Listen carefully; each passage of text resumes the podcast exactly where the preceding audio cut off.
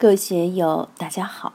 今天我们继续学习《禅说庄子善性道家修行的指月录》第三讲，包含一切才是大圆满。第二部分，让我们一起来听听冯学成先生的解读。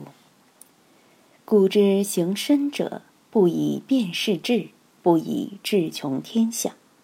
前面讲了存身，这里就讲。行身，就是在道上身体力行。身体力行的关键处就在于不以辨识智，不以智穷天下。老子的《道德经》里提倡大言不言，大辩不辩，大音希声。所以，善于保存自己的人，不仅在社会上不惹麻烦，还要做到养精蓄锐。因为言多必失，言多必诈。言多必耗，耗自己的精神，耗自己的真气。真正善于保护自己的人，就会保护自己的生命，保护自己的精神，保护自己的安全，也就是能与社会与环境融为一体。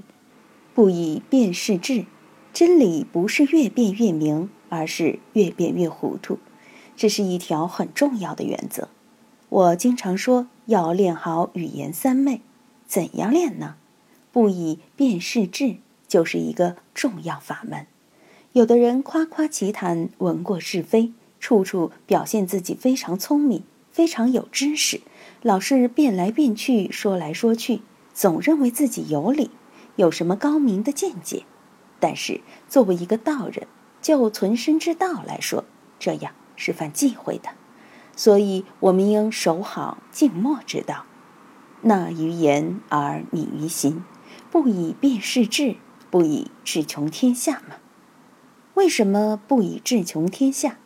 我喜欢爱因斯坦的那句话：已知的半径越大，所接触的未知的空间也就越大。未知的地带是无穷的，已知的半径是有限的。已知的半径是无限小，未知的半径却无限大。你能以智穷天下吗？能穷尽人生宇宙的一切吗？穷尽了，社会就不发展了，文化也不发展了，智慧也不发展了。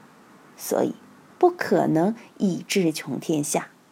佛祖说：“不可说，不可说。”禅宗的祖师说：“不知最亲切。”恰恰是这个不知，站到了知识的最高峰，智慧的最高峰。很多人不明白这里的妙处。不以智穷天下，这个是决定键，是肯定的判断。我们永远都不要认为自己什么都知道了，永远不要处在什么都懂了的状态之中。如果有人这么认为，那这个人一定精神有问题。所以要谦虚一点，面对大道，面对知识，面对其他的人，自己谦卑一点，客气一点。孔夫子都说。知之为知之，不知为不知，是智也。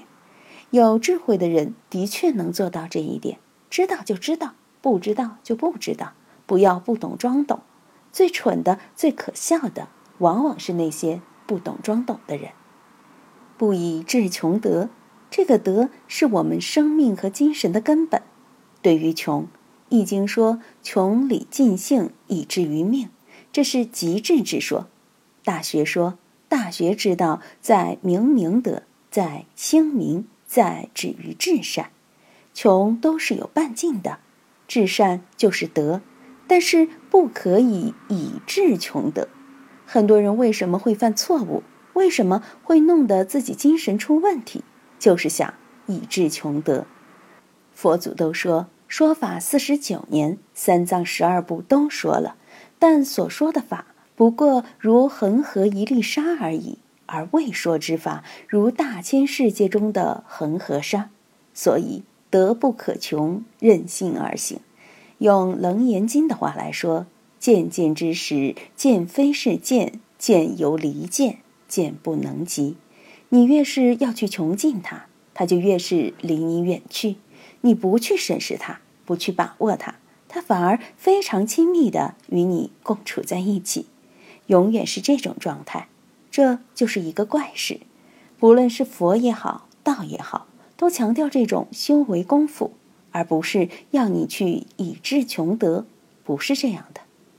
巍然处其所而反其性，巍然处其所就是保持自己的独立性，不去哗众取宠，不去迎合社会上其他的人。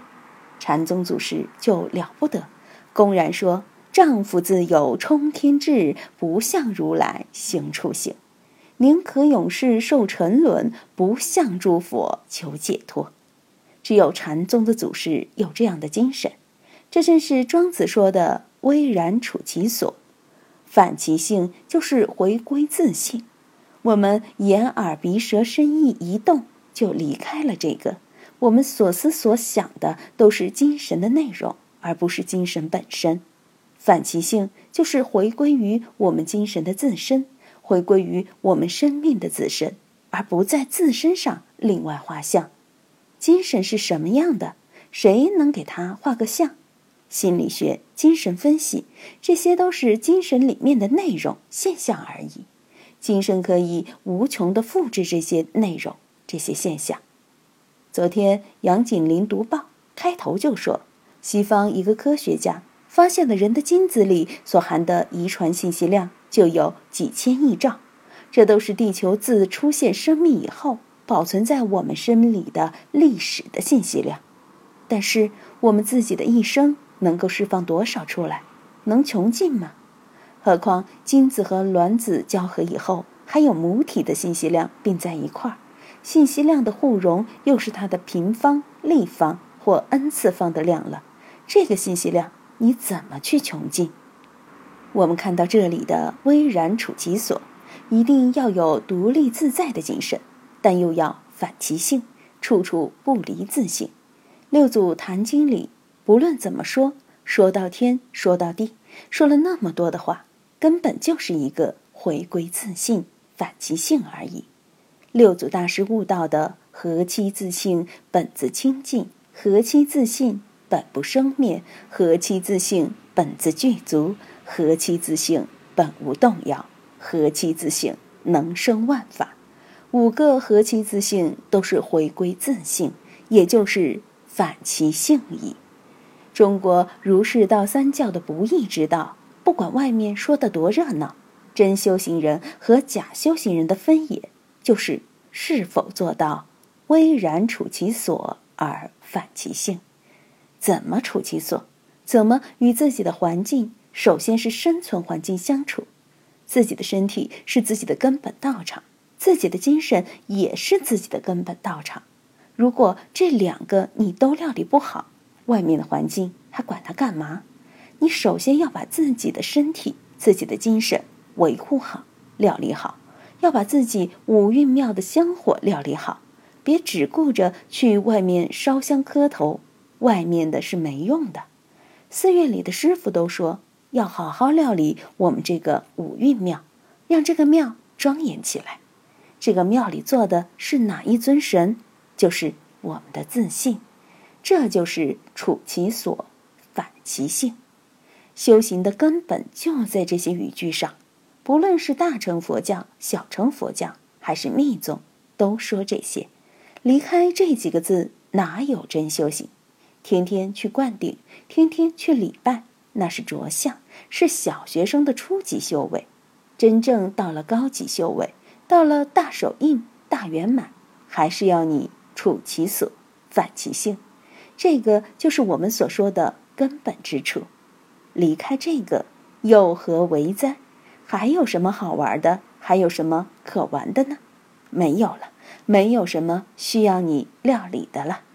今天就读到这里，欢迎大家在评论中分享所思所得。我是万万，我在成都龙江书院为您读书。